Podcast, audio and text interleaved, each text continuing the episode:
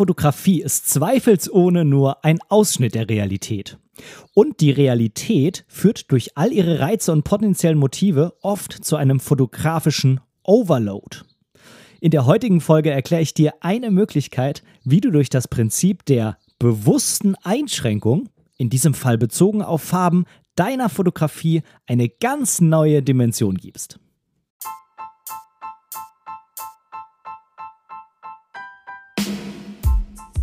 Moin und herzlich willkommen zu Momente deiner Geschichte, der tiefgründige Fotopodcast. Mein Name ist Benedikt Brecht, ich bin professioneller Fotograf und möchte in diesem Podcast meine Gedanken rund um die Fotografie mit dir teilen. Viel Spaß beim Zuhören. Ja, moin, schön, hallo, toll, dass du heute wieder mit dabei bist. Und heute hörst du ja mal wieder meine Stimme alleine, nachdem in den letzten beiden Folgen ich ja ein ja mega spannendes, lustiges und wie ich finde auch unheimlich tiefgründiges Gespräch mit Frank Fischer hatte. An dieser Stelle nochmal vielen lieben Dank, Frank, dass du dich da zur Verfügung gestellt hast. Als ja äh, kleinen lustigen Aspekt noch. In der Zeit, in der die Folgen ausgestrahlt wurden, war Frank wieder auf Island. Du weißt ja, bei mir hat das alles ein bisschen Vorlaufzeit immer. Das heißt, eigentlich war Frank ja wieder zu Hause, als du die Folgen dann jetzt quasi gehört hast, aber er ist tatsächlich wieder auf Island zu dieser Zeit gewesen. Von daher passte es dann doch ganz gut wieder rein. Tja, heute habe ich mal ein Thema für dich, was in letzter Zeit bei mir auf Instagram und auch an der ein oder anderen Stelle, dazu aber mehr später im Newsblog, ähm, ja, präsent war. Es geht um das Thema Farben und das mag jetzt vielleicht im ersten Moment irgendwie langweilig klingen oder irgendwie jetzt nicht als ein Thema, über das man sich jetzt so viele Gedanken machen sollte. Aber ich möchte dir in der heutigen Folge erklären, warum es so unheimlich toll für deine Fotografie sein kann, wenn du dich auf bestimmte Farben spezialisierst. In meinem Fall war das ja rot-grün und wenn du mir zum Beispiel auf Instagram folgst, dann hast du das ja auch gesehen, dass ich da, ja, ich glaube, zwei Wochen lang quasi nur rot-grün Bilder gepostet habe. Und ich möchte dich auf die Reise mitnehmen, wie es dazu kam, dass ich das gemacht habe, was das bei mir ausgelöst hat und äh, ja, warum das meiner Meinung nach zu wirklich besonderen Bildern führt. Jetzt erstmal gibt's, äh, du weißt es natürlich, den obligatorischen Schluck Kaffee, aber dieses Mal habe ich dazu auch was zu erzählen, denn ich habe es endlich gemacht. Ich habe mir ja, wenn ich jetzt sage, ich habe mir einen Traum erfüllt, dann klingt das irgendwie so, als ob jetzt der Lambo-Kaffee draußen steht oder der Kaffee-Lambo. Ist es natürlich nicht, aber ich habe mir einen Vollautomat gekauft. Ähm, Marke spielt eigentlich keine Rolle. Das war irgendwo so im Bereich 500, 600 Euro, habe ich mir den jetzt endlich mal geleistet. Und ähm, ich muss sagen, es ist einfach nur mega geil aus mehrerlei Hinsicht. Zum einen, weil ich jetzt halt ganze Bohnen verwenden kann und vorher habe ich immer nur normales Kaffeepulver benutzt. Ja, ich weiß, man hätte sich eine extra Mühle holen können und das dann auch selber malen und so weiter, aber wir kennen es alle, das macht man nicht. Man nimmt dann eben doch den Pulverkaffee aus der Packung. Also das ist der eine Punkt. Man kann frische Bohnen nehmen und zum anderen schmeckt der Kaffee, wie ich finde, auch einfach ganz besonders und eben anders als Filterkaffee und mir persönlich schmeckt er besser. Noch ein weiterer guter Aspekt ist, dass ich eben jetzt meine normale Kaffeemaschine wegtue, okay, ja, die kommt jetzt auf den Sperrmüll, die ist auch schon alt, also alles gut. Da war irgendwie auch die Kanne schon so, dass man sich überlegt hat, ich bräuchte demnächst dann eigentlich doch mal eine neue. Und zum anderen habe ich aber auch weg meinen Kapselautomat, der ja, wie wir alle wissen, unheimlich viel Plastikmüll, ja, organisiert oder dafür sorgt, dass eben unheimlich viel Plastikmüll überhaupt erst hergestellt wird. Und die Kapseln sind natürlich auch unheimlich teuer. Von daher das mehrere positive Aspekte, dass ich mir diese Maschine gekauft habe und du merkst schon, ich muss mir das auch einfach ein bisschen selbst schönreden, dass ich so viel Geld ausgegeben habe. Oh, schmeckt so gut. Okay, dann legen wir mal los mit dem heutigen Thema. Ich, ja, ich versuche das immer wieder den Menschen nahezubringen, dass Fotografie immer nur ein Ausschnitt der Realität ist. Und das hat am Ende auf ganz, ganz viele Dinge eine Auswirkung. Auf, ähm, das kann man als Grundlage für ganz viele Überlegungen nehmen, auch für ganz viele Dinge, wie man seine Fotografie weiterbringen kann. Denn man kann nun mal auf so einem Foto einfach nicht alles zeigen. Man kann ja nicht wirklich dem Betrachter das echte Gefühl geben, dass er irgendwie da vor Ort ist.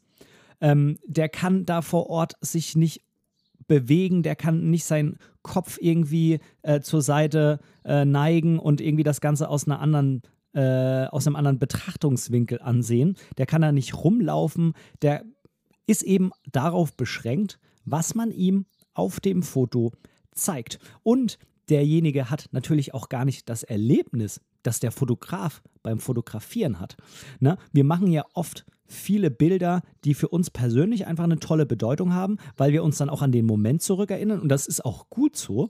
Da ist dann auch erstmal gar nicht so wichtig, ob das ein gutes Foto ist, ob das technisch gut ist, ob das ähm, vom Bildaufbau gut ist und so weiter und so fort, sondern da geht es darum, die Erinnerung wieder, ja, ich sag mal, hochzubringen.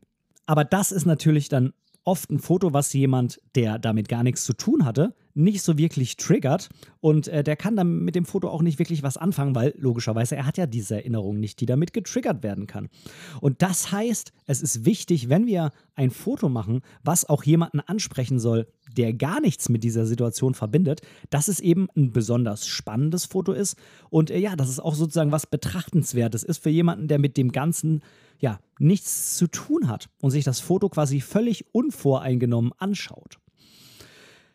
Was kann man also als Fotograf machen? Wie schafft man es, so ein Foto zu machen, also einmal zu fotografieren und dann auch äh, mithilfe der Nachbearbeitung und so weiter, dass eben ein Betrachter sagt, das ist ja ein cooles Foto, obwohl er vorher gar nichts damit zu tun hat, vielleicht auch gar nicht weiß, was da auf dem Foto auf ihn zukommt.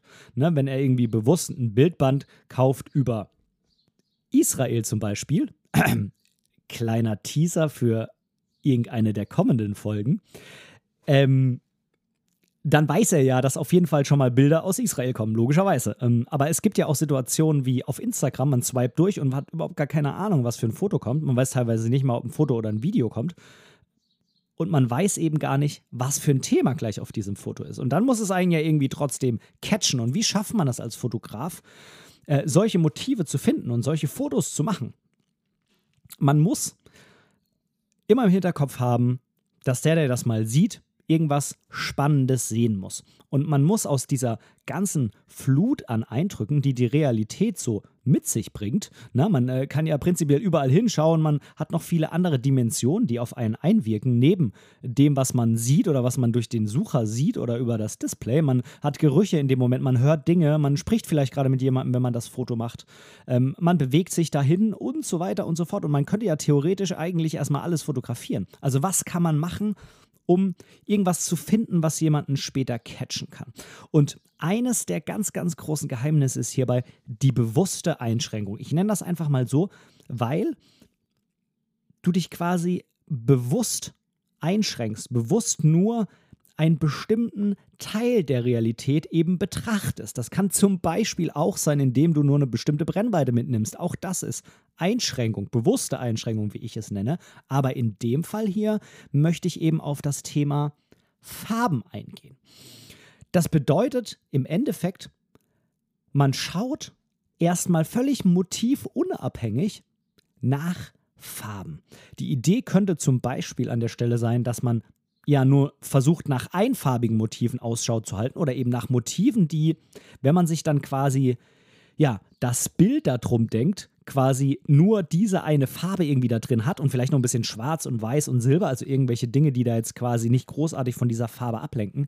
Aber man kann natürlich auch sagen, ich schaue nach ja, Farbkombination. Also ich schaue nach Szenen, die in sich nur verschiedene Farbkombinationen innehaben. Das muss jetzt nicht bedeuten, dass, wie gesagt, ein Teil rot-grün ist. Das muss also zum Beispiel kein rot-grünes Auto sein.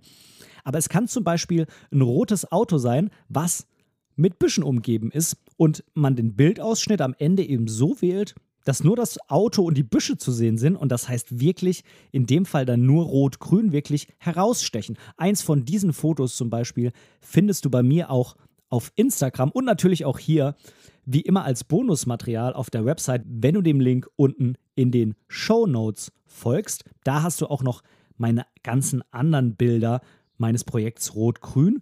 Das kannst du da finden. Äh, an der Stelle übrigens noch dieses ganze Rot-Grün hier äh, ist kein politisches Statement. Ich weiß ehrlich gesagt gar nicht mehr, wie ich darauf gekommen bin, jetzt Rot-Grün zu nehmen. Ähm, aber es hat nichts mit äh, irgendeiner politischen Aussage oder mit äh, meiner politischen Einstellung zu tun. Ähm, ich weiß nur noch, warum es gerade, also warum Rot-Grün passen, denn sie passen besonders gut, weil es Komplementärfarben sind. Ganz kleiner, ganz, ganz kleiner Exkurs. Du hast eine, einen Kreis äh, mit Farben, das ist der sogenannte Farbkreis, eine der Möglichkeiten, wie Farben eingeteilt werden können. Und da sind Rot-Grün Komplementärfarben. Das bedeutet, Rot und Grün sind genau gegenüber voneinander. Da gibt es noch auch diverse andere Farben, logischerweise, die gegenübereinander, die gegenüber voneinander sind. Und äh, diese Komplementärfarben haben immer den schönen Vorteil, dass sie, naja, wie soll ich sagen, irgendwie besonders knallen zusammen, weil sie einen sehr, sehr äh, großen Unterschied irgendwie farblich haben. Ne? Also wenn du da Farben nimmst, die sehr nah beieinander sind, dann äh, wirkt das sehr harmonisch und irgendwie so ähnlich und so. Und wenn du aber die nimmst, die komplett gegenüber voneinander liegen, dann hast du so einen richtigen Knall und die zwei, ja, sind eben sehr komplementär. ähm, ja, sagt ja irgendwie der Begriff schon aus. Ähm, was jetzt bei Rot-Grün vielleicht noch ganz besonders ist, ähm, das mal an der Stelle noch. Rot-Grün sind als Farben sehr, sehr geil, wenn man sie zusammennimmt, weil sie richtig fett knallen, sage ich jetzt mal einfach so. Aber wenn man sie zum Beispiel in einem Schwarz-Weiß-Bild hätte, dann sind die kaum zu unterscheiden, weil die tatsächlich sehr, sehr ähnlich hell sind. Und das ist bei ganz vielen anderen Komplementärkombinationen eben nicht so. Was am Ende auch dafür sorgt, du kennst das bestimmt, diese Rot-Grün-Schwäche, jeder kennt das, aber keiner weiß genau, wo das herkommt. Das liegt einfach daran, dass die Menschen, die so eine Rot-Grün-Schwäche haben, Rot-Grün nicht als Farben sehen, sondern eben als Grautöne. Und das wäre prinzipiell kein Problem, wenn die beiden Farben in Schwarz-Weiß unterschiedlich hell wären, aber das sind sie eben nicht. Denn gerade bei Rot und Grün ist es so, dass die eben, wenn man sie in Schwarz-Weiß anschaut, also in Schwarz-Weiß ja, ähm, konvertiert sozusagen, dass sie sehr, sehr ähnlich hell sind. Das vielleicht mal nur so als ähm, kleine Hintergrundinformation.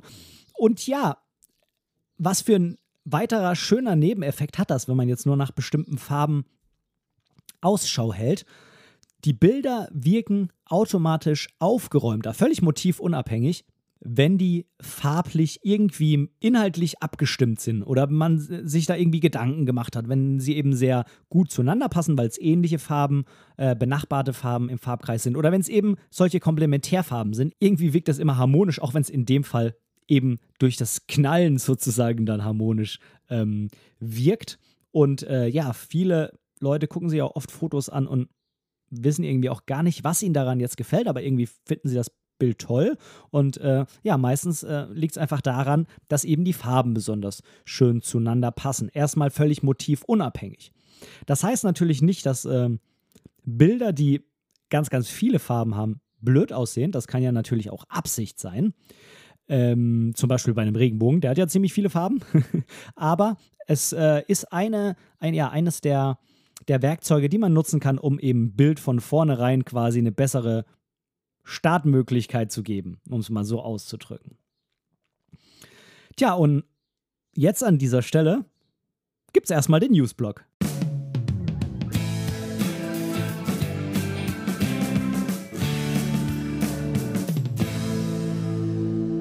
Heute beim Newsblock habe ich zwei Punkte.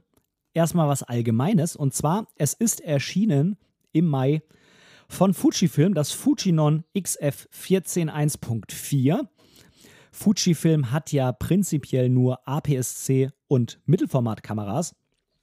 Und dieses XF14 ist eben für die APS-C-Reihe gerechnet und umgerechnet auf Vollformat liegen wir dann ungefähr bei 27 mm. Das heißt, ja, diese 28 mm, die zum Beispiel ja auch Leica in ihrer Leica Q und Leica Q2 ja so mm, in den Mittelpunkt stellt, weil es ja nur diese Brennweiten dafür gibt, das äh, scheint jetzt auch nach und nach mehr Einzug bei anderen Kameraherstellern zu nehmen.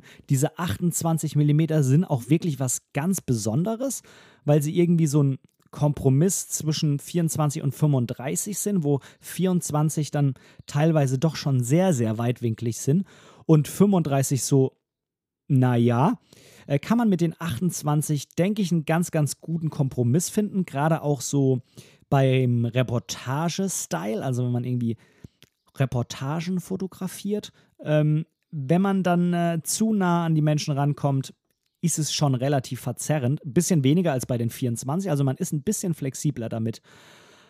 Aber ja. Ja, ähm, es hat eine Blende von 1,4. Äh, das heißt, schon mal, es geht sehr, sehr viel Licht rein.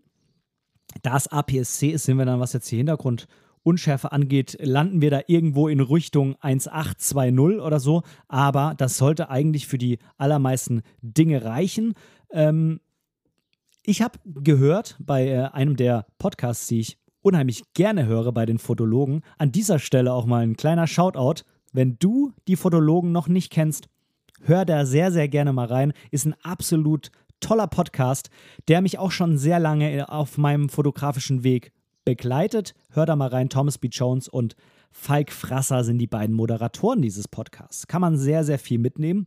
Und ja, ähm, Thomas selbst fotografiert eben mit Fujifilm und die haben das Objektiv auch schon mal ein bisschen besprochen in einer der Folgen. Und von daher weiß ich von ihm, er sagt, das Ding ist das schärfste Fujifilm-Objektiv, was er bisher überhaupt gehabt hat. Und er hat sehr, sehr lange auf so ein 28, 27 mm Äquivalent gewartet ja, ich äh, bin richtig, richtig gespannt auf die Tests, die ich mir jetzt die nächsten Wochen auf jeden Fall mal damit anschaue. Es kommt ja leider für mich erstmal nicht in Frage, weil ich ja keine Fujifilm-Kamera mit Wechselobjektiv habe, sondern nur eine mit einer Festbrennweite. Nichtsdestotrotz, auch für die Fujifilm X100-Reihe, das gibt es schon vorher, gibt es einen Adapter, mit dem man das eben auf diese ja, 14 mm konvertieren kann. Ähm, ja, ich finde die Brennweite einfach spannend. Äh, sie war jetzt nicht meine Go-To-Brennweite. Ähm, das war ja auch so ein bisschen ja, der Struggle, den ich äh, mit der Leica Q hatte. Aber ich finde sie prinzipiell sehr interessant und man weiß ja nie. Viele waren ja mal bei den 50, sind dann zu den 35 und dann am Ende zu den 28. Also, wie auch immer, ist wohl ein sehr, sehr tolles Objektiv. Schau dir das mal an, wenn du mit Fujifilm fotografierst. So, und zum Zweiten gibt es noch einen Punkt von mir persönlich ich hatte einfach in letzter Zeit Lust, auch so ein bisschen mehr in Richtung Video zu machen. Und äh, ja, du, wenn du mir auf Instagram folgst, dann hast du das auch gesehen. Ich habe gerade zu dieser Rot-Grün-Klamotte, wo es jetzt quasi die ausführliche Podcast-Folge dazu gibt, habe ich auch schon mal so ein Ein-Minuten-Video gedreht für Instagram. Und, das war auch so ein bisschen meine Idee, die dann auch parallel bei YouTube und auch bei TikTok reinzustellen. Ne? Bei TikTok hat man ja eben diese krasse Längenvorgabe, dass man auf gar keinen Fall länger als 60 Sekunden sein Video machen kann. Auf Instagram hat man das auch. Man könnte es länger machen und dann quasi als Link ins IGTV quasi in seinen Stream posten. Und auf YouTube, naja, da geht es sowieso viel länger. Aber ich wollte eben ja was ganz, ganz kurzes, knackiges machen, was ich dann auch auf möglichst vielen Plattformen verwenden kann, auch wenn da ja, der Beschnitt leider ein bisschen anders bei Instagram und bei ähm, TikTok ist, aber das muss man eben beim Film berücksichtigen, dass man da genug Platz lässt zum Zuschneiden.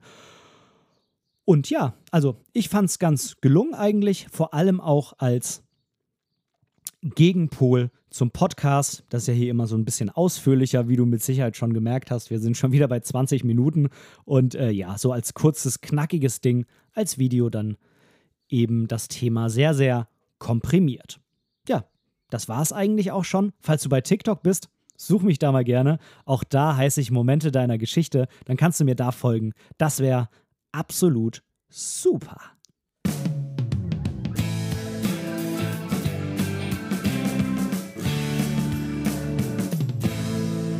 Ja, und jetzt geht's weiter mit dem richtigen Thema. Wir waren vorhin beim Thema Farben und bei der Thematik Rot-Grün und ja, dass das eben alles eine Einschränkung ist, eine bewusste Einschränkung, die man sich selbst auferlegt. Und äh, was passiert, wenn man das macht? Naja,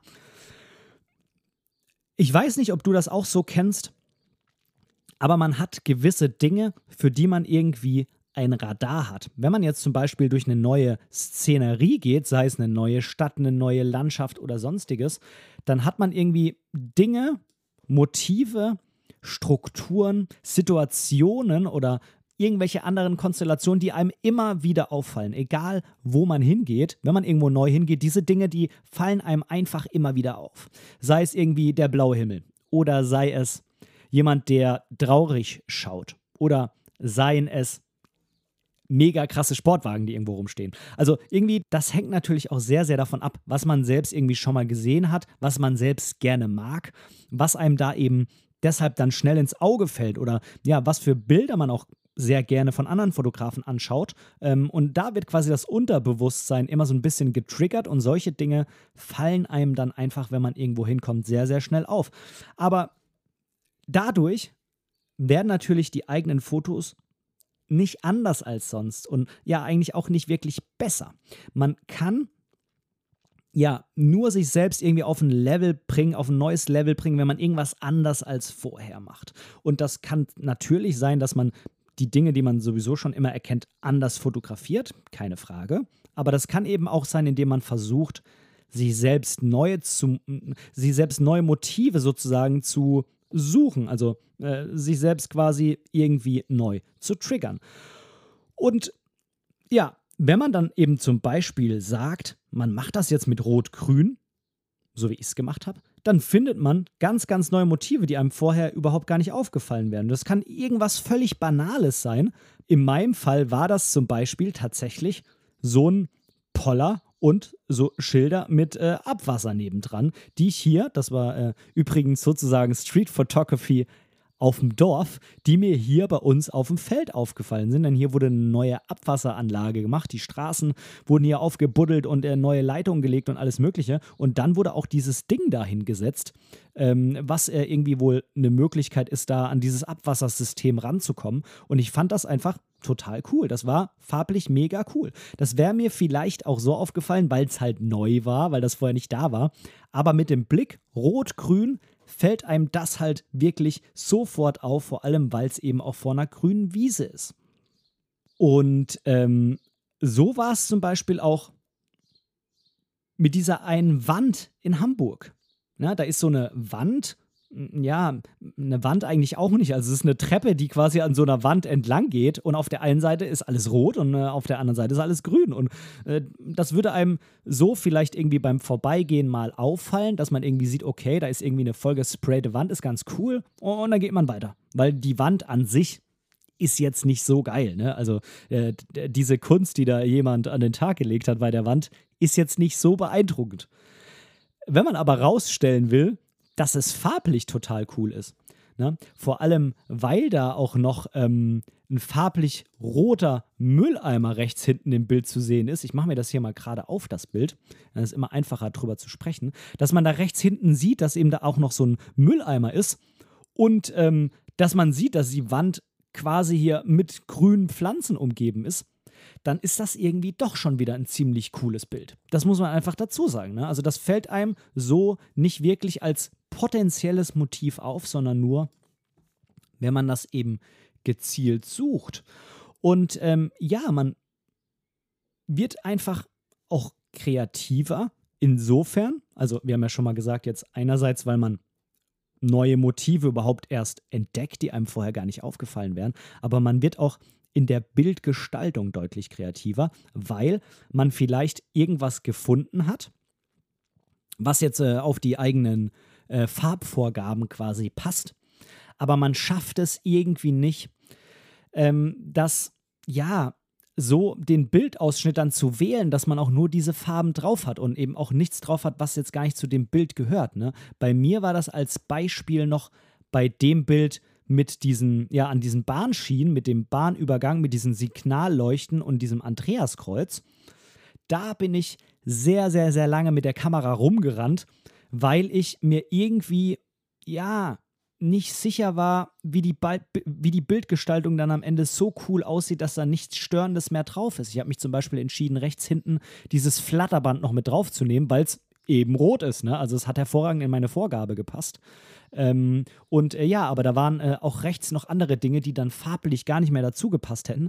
Und den Winkel, so wie ich ihn hier gefunden habe, den hätte ich niemals so gefunden quasi, wenn ich nicht explizit nach Rot-Grün geschaut hätte. Das gleiche übrigens auch noch bei dem Bild mit dem roten Auto, äh, was ich vorhin ja schon mal so ein bisschen geteasert habe, und äh, mit dem roten ähm, Briefkasten. Das Bild, der Bildausschnitt hier, der ist nicht so gewählt, weil das mit dem Motiv unbedingt so geil ist. Es passt mit dem Motiv wirklich, wirklich gut, aber den habe ich so gewählt, wegen der Farben. Denn links oben im Haus, ne, das Haus, was man hier links oben am Rand sieht, da sind noch andere Farben gekommen. Und rechts die Hecke, die eigentlich so verdammt cool ist, weil sie im Vordergrund unscharf ist und ja, dadurch so eine Tiefe in dem Bild herstellt. Die verdeckten Auto, was eine andere Farbe hatte. Ja. Und das hätte ich so wahrscheinlich, so hätte ich diese Szene nicht fotografiert, wenn ich nicht explizit darauf geachtet hätte, dass nur Rot-Grün in dem Bild zu sehen ist. Wie gesagt, wir klammern mal jetzt so andere Farben wie, naja, so ein bisschen schwarz oder weiß oder silber oder sowas aus, aber vom Prinzip her ist das ja nur Rot-Grün. Zusammenfassend, ja, man kann also es schaffen, seine Bilder mit diesem Hintergedanken deutlich, deutlich zu verbessern. Und ja, ich weiß, natürlich verpasst man durch dieses Vorgehen Motive. So wie man auch Motive verpasst, wenn man nur mit einer Brennweite losgeht. Das ist mir völlig klar, man kann dann nicht mehr alles machen. Man hat nicht mehr alle Möglichkeiten. Aber ich möchte dir einen kleinen Vergleich bringen. Ich hoffe, der hinkt jetzt nicht zu sehr. Vergleiche hinken ja immer. Aber jetzt stell dir mal vor, du bist bei einem Buffet. Und ähm, ja, wenn man natürlich von allem probieren will, meistens sind Buffets relativ groß, dann kann man von allem irgendwie immer nur so ein ganz, ganz kleines bisschen essen. Und äh, vor allem, wenn einem eins davon richtig gut schmeckt, kann man nicht mehr essen, weil man sonst nicht mehr von allem probieren kann.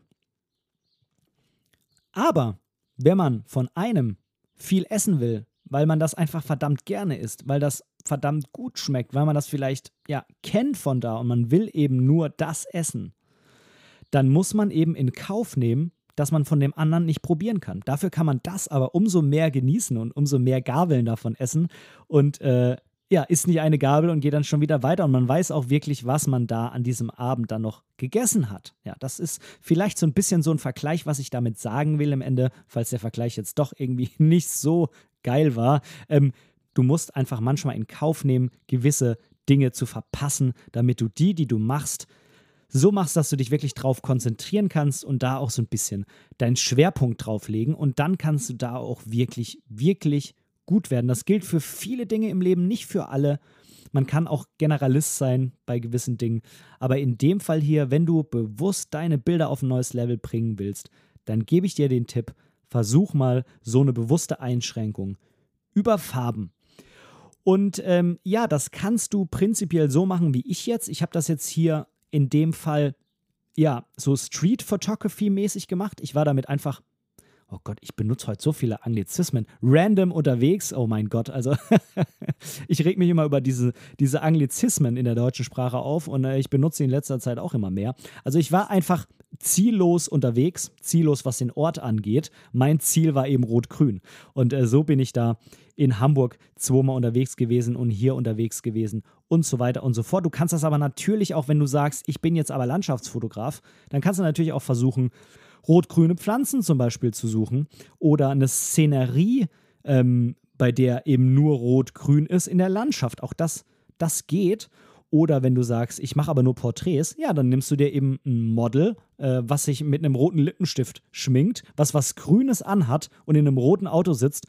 Und schon hast du auch wieder diesen mega geilen Rot-Grün-Knall.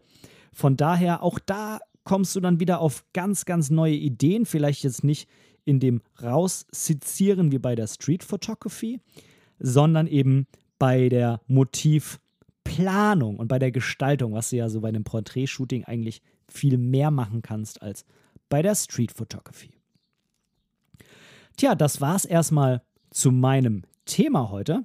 Ich hoffe, du kannst da irgendwas für dich mitnehmen. Probier das doch gerne mal aus. Wenn du ein tolles Bild damit hast, wenn du irgendwas hast, wo du sagst, ja, das ist irgendwie echt cool geworden und das kommt auch echt so an diese Idee ran, dann gib dem Ganzen, wenn du es irgendwo postest, auf Instagram, auf Facebook oder sonst wo, doch gerne den Hashtag Momente deiner Geschichte und auch gerne den Hashtag Rot-Grün. Und äh, ja, dann werde ich das auf jeden Fall auch sehen, weil ich nämlich beiden Hashtags folge. Dem einen natürlich, meinem eigenen quasi, aber dem anderen äh, Rot-Grün, den folge ich eben auch. Das würde mich sehr, sehr freuen. Verlinkt mich auch gerne drauf, mein Profil. Und äh, ja, ansonsten, ich danke dir fürs Zuhören. Ich wünsche dir noch einen ganz, ganz, ganz schönen Tag und bis zum nächsten Mal. Dein Ben. Tschüss.